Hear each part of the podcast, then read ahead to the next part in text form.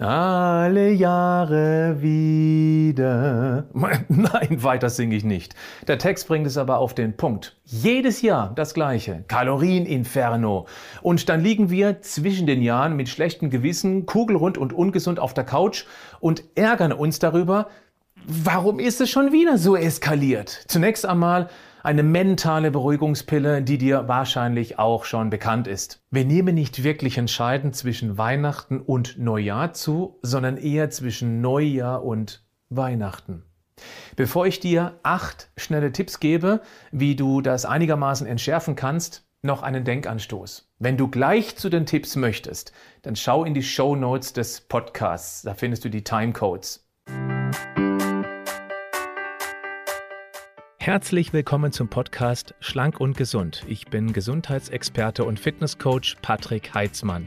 Dieser Podcast ist mir eine Herzensangelegenheit, weil ich dich unterstützen möchte, dass du noch fitter, gesünder und schlanker wirst. Schön, dass du mit dabei bist. Ich bin jetzt 47 Jahre. Meine Weihnachtszeit als Kind habe ich in ganz toller Erinnerung. Und ja, Kekse und vor allem Vanillekipferl und Lebkuchen gehörten unbedingt mit dazu.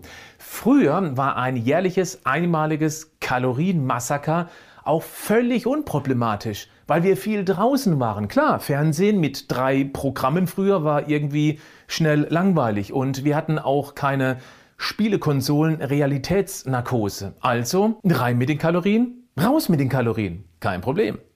Kalorienbilanztechnisch können wir deshalb Weihnachten von heute nicht mehr mit dem von früher vergleichen. Wir haben einen ganz anderen Lebensstil als noch vor 30, 40 Jahren und weil wir eine ganzjährliche Kaloriendruckbetankung haben, kann es schon Sinn machen, Weihnachten nicht komplett zu entgleisen. Deshalb jetzt aber meine Ideen für dich. Tipp 1, locker bleiben. Gleich zum Start der wohl wichtigste Hinweis. Durch mehr Salz als sonst, mehr Alkohol und natürlich auch maximal möglichen Kohlenhydraten kann es schon alleine dadurch sein, dass wir ein bis zwei Kilo mehr Wasser im Körper speichern.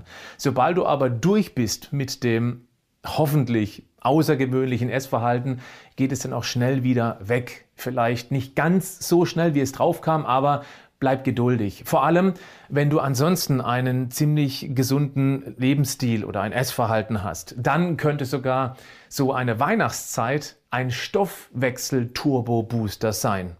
Tipp 2. Zuerst mit gesunden Sachen satt essen, dann Kekse. Viele starten in diese Zeit mit einer ganz schlechten Strategie. Sie verzichten auf normales Essen, wie zum Beispiel ihr Frühstück oder Mittagessen, um dann mehr Weihnachtskram zu futtern. Sie denken dann, dass es nur auf den Kalorienausgleich ankommt. Nein. Wer mein Buch Leichter als du denkst schon kennt, weiß, das ist viel zu kurz gedacht. Dein Körper braucht mehr als nur eine ausgeglichene Kalorienbilanz, um abzunehmen. Er braucht essentielle Aminosäuren, also Eiweiß, er braucht hoch ungesättigte Fette und eine Menge Vitalstoffe. Die stecken in Weihnachtssauereien kaum drin.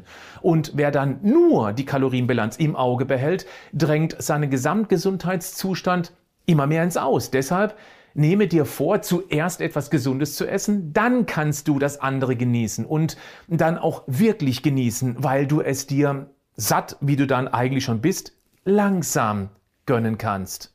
Tipp 3. Die Ausgleichsstrategie knüpft an Tipp 2 an. Ja, manchmal kommt der Kalorien-Tsunami völlig unerwartet. Dir werden plötzlich Kekse gereicht. Du wirst von deinen Freunden genötigt, die unbedingt zu probieren. Ja, die sind so lecker. Und ähm, das machst du dann. Und falls du danach zum schlechten Gewissen neigen solltest, die nächsten ein bis zwei Mahlzeiten einfach besonders gesund und kalorienreduziert halten. Damit hast du den Kalorienausgleich und eine gute Versorgung mit Vitalstoffen. Ist zum Beispiel ein Salat, ein Rührei mit Gemüse, eine Gemüsepfanne mit Fisch, Pute oder Tofu, eine Linsensuppe, eine Tomatensuppe mit Mozzarella-Bällchen, einen Eiweißshake mit zuckerarmen Beerenobst, einen Quark oder Joghurt mit Früchten drin. Also äh, nicht alles nacheinander, nicht falsch verstehen. Äh, such dir einfach was aus oder ergänze individuell, was zu dir passt. Tipp 4, bleibe in Bewegung. Der volle Bauch zieht dich zur Couch. Ja, das kenne ich. Das ist bei mir natürlich ganz genauso. Jetzt diesen Impuls zu setzen, einfach mal rauszugehen und einen ganz lockeren Spaziergang zu machen, das ist nicht einfach. Und das wird dir nicht auch viele Kalorien verbrennen. Aber es vertreibt diese Trägheit und hinterlässt danach ein sehr gutes Gefühl. Und wenn du dir speziell über die Weihnachtszeit jetzt noch vornimmst, jeden Tag einfach mal zwei Minuten lang Liegestütze zu machen, natürlich mit ganz kurzen Pausen zwischendrin, oder auch Kniebeugen oder Burpees, also Liegestütz-Strecksprünge, dann regst du nicht nur die Verbrennung an, sondern kommst mit großer Wahrscheinlichkeit sogar fitter, nicht fetter aus der Weihnachtszeit wieder raus, als du reingekommen bist. Und mach dir bitte bewusst, ich spreche hier von einem ganz kurzen Trainingsprogramm von wenigen Minuten am Tag. Auch weil das sportbedingt gute Gefühl sogar die Lust auf Synapsenfasching durch Gebäck zurückdrängen kann. Probiere es einfach mal. Nimm es dir fest vor für die Festtage. Fang doch am besten jetzt gleich damit an. Tipp 5. Achte unbedingt auf ein möglichst gesundes Frühstück. Und das vorneweg. Wann du frühstückst, wenn du intermittierend fastest, dann ist es ja eher gegen die Mittagszeit. Das ist völlig egal. Aber dieses Frühstück sollte möglichst gesund sein. Verhindere auf alle Fälle, dass du schon zum Frühstück Weihnachtskram isst, weil du damit deinen Blutzucker auf eine Achterbahnfahrt schickst. Und die bekommst du am restlichen Tag nur sehr schwer wieder unter Kontrolle. Du startest dann viel eher den Jetzt ist mir auch egal Modus. Irgendwas aus Haferflocken oder ein Rührei oder auch einen selbstgemachten Smoothie. Das macht durchaus lange und auch sehr angenehm satt. Du wirst dann ganz automatisch, also unbewusst, diesen gesunden Start nicht durch unnötig zu viel ungesundes Essen über den restlichen Tag versauen. Und weil dein Blutzucker dann auch länger stabil bleibt, wird es dir auch sehr einfach fallen, das dann so umzusetzen. Tipp 6. Ausreichend Schlaf. Oh, ganz wichtig und leider auch immer noch unterschätzt, obwohl du es eigentlich schon selbst kennst, oder? Wenn wir wenig geschlafen haben, essen wir am Folgetag unkontrollierter. Die zwei Gründe. Erstens, wir haben mehr Zeit zum Essen. Hauptsächlich, das ist der zweite, ist es aber die Willenskraft, die bei Müdigkeit drastisch weniger zur Verfügung steht.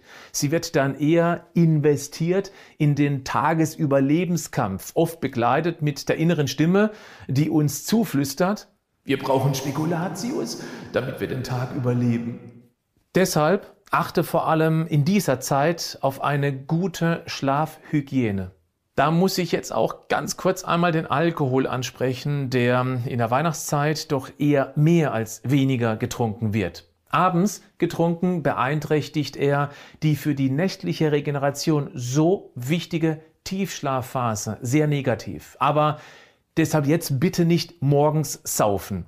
Glühwein zum Frühstück, das äh, ist keine gute Idee. Tipp 7. Gesunde Leckereien, mach es dir selbst. Grundzutaten für alle Weihnachtsschweinereien, Weißmehl, Zucker, Butter.